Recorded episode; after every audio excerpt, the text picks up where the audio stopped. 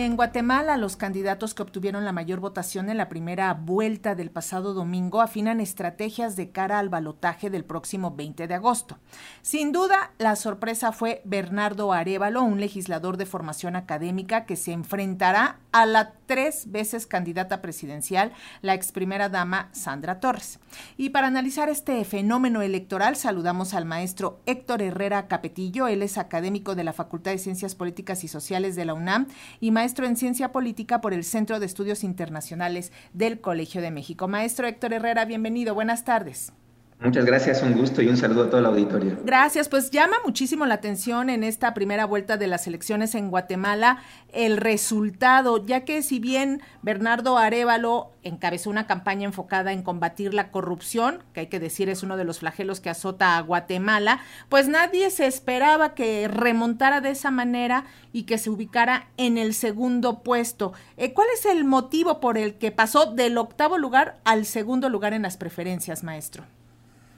Es una buena pregunta si pensamos en el panorama particular de Guatemala. De hecho, todavía encuestas en abril le daban a Arevalo el lugar penúltimo dentro de los posibles candidatos a triunfar con 0.7%, muy lejana a lo que vimos con el casi 12% que obtuvo de votación.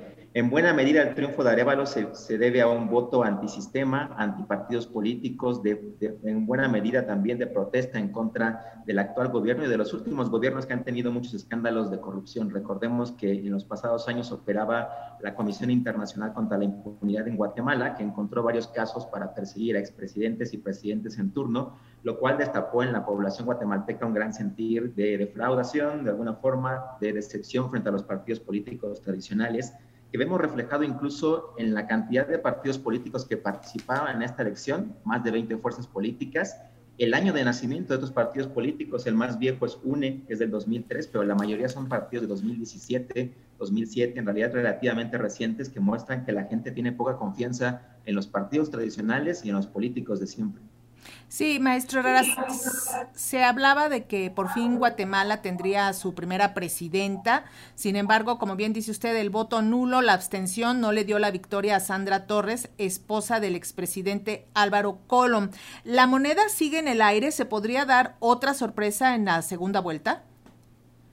Lo interesante es que Sandra Torres ya estuvo tres elecciones pasadas, contando esta 2015, 2019 y 2023, y siempre quedó en segundo lugar en, la, segunda vuelta electoral, de forma que ya tiene una tradición de ser la segunda y no conseguir el triunfo. La sorpresa sería que Arevalo pudiera ganar esta elección. Hay una fuerte cantidad de voto que se conoce como antivoto en contra de Sandra Torres, que generalmente prefieren cualquier opción menos ella, y por eso en la segunda vuelta electoral tienden a preferir a un candidato al que sea el primero o segundo lugar en lugar de, de Sandra Torres. Sin embargo, digamos que Arevalo enfrenta una carga difícil, es un candidato de izquierda. Hasta ahora Sandra Torres se ha enfrentado a primeros y segundos lugares de derecha, que han hecho que el voto al final se defina dentro del sector de la derecha. Pero en este caso tenemos una fuerza de centro derecha, como es el partido UNE, que se ha ido moviendo de la socialdemocracia al conservadurismo, y el caso de Arevalo, que representa las fuerzas de izquierda. Entonces veremos qué pesa más, si el antivoto de Sandra Torres o el voto tradicional anti-izquierda, que en Guatemala ha sido muy característico. Y, también siempre lo interesante de, las segundas vueltas, eh, doctor, es el tema de las alianzas con los partidos que participan en las elecciones. Eh, ¿Usted cómo ve los escenarios? ¿Se podrá lograr Arevalo eh, pues a llegar votos de alguna de las otras fuerzas en el mismo sentido Sandra Torres? Sería un escenario interesante, particularmente porque la tercera fuerza del partido Vamos de Manuel Conde es en realidad el partido oficialista del presidente Mayametti, lo cual hace interesante que en buena medida la campaña se cimentó en un voto contra el oficialismo. Si de pronto el tercer lugar se uniera a un candidato particular, podría cargar este con un voto cercano al oficialismo que le daría en realidad más negativos quizá que positivos.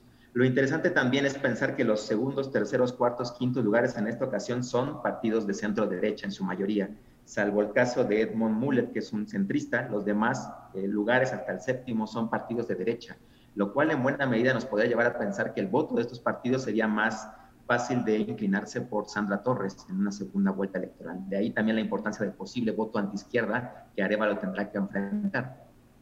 Y finalmente, maestro Herrera, en Guatemala el gobierno pues, ha sido cuestionado por sus tácticas cada vez más autoritarias que han estado dirigidas en contra de medios de comunicación, también ha obligado a exiliarse a jueces, a fiscales especializados en este tema de la corrupción.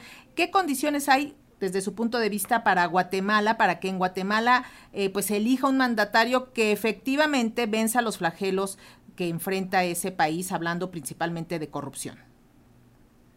Vemos que es un escenario complicado si pensamos que el trabajo de la Comisión Internacional contra la Impunidad de Guatemala, de hecho, al final fue interrumpido por el gobierno de Jimmy Morales, que incluso pidió la expulsión misma de la comisión. Hay una tendencia a intentar olvidar estos temas, dejarlos por debajo y no salpicarse por los mismos. En el caso de Sandra Torres, si resultara electa presidenta, pues ella misma estuvo salpicada por el trabajo de la investigación, eventualmente estuvo un par de meses bajo arresto y en investigación, lo cual haría poco probable que hiciera la bandera anticorrupción también parte central de su campaña. Lo vimos, de hecho, en las elecciones. Quien convirtió parte central este tema fue Arevalo, que sí llevó el combate a la corrupción. Parece más viable que Arevalo, de ser presidente, podría llevar esta bandera como parte de la agenda política, el combate a la corrupción. También lo interesante en este caso es observar que la votación fue también para el Congreso, hubo 160 escaños que se repartieron y curiosamente ahí el partido que más fuerza obtuvo, 39 escaños potencialmente todavía, es el partido Vamos, el partido oficial del presidente en turno. O sea que cualquiera que llegue, tanto Sandra Torres como Arevalo, van a enfrentarse con un Congreso, primero, muy fragmentado y segundo, con una mayoría, aunque pequeña, pero en manos del oficialismo, que puede bloquear cualquier investigación a hechos del pasado. Pues le agradecemos, le agradecemos muchísimo, maestro Héctor Herrera Capetillo, académico de la Facultad de Ciencias Políticas y Sociales de la UNAM y también maestro en Ciencia Política por el Centro de Estudios Internacionales del Colegio de México, estos minutos con las audiencias de Radio Educación. Muchísimas gracias.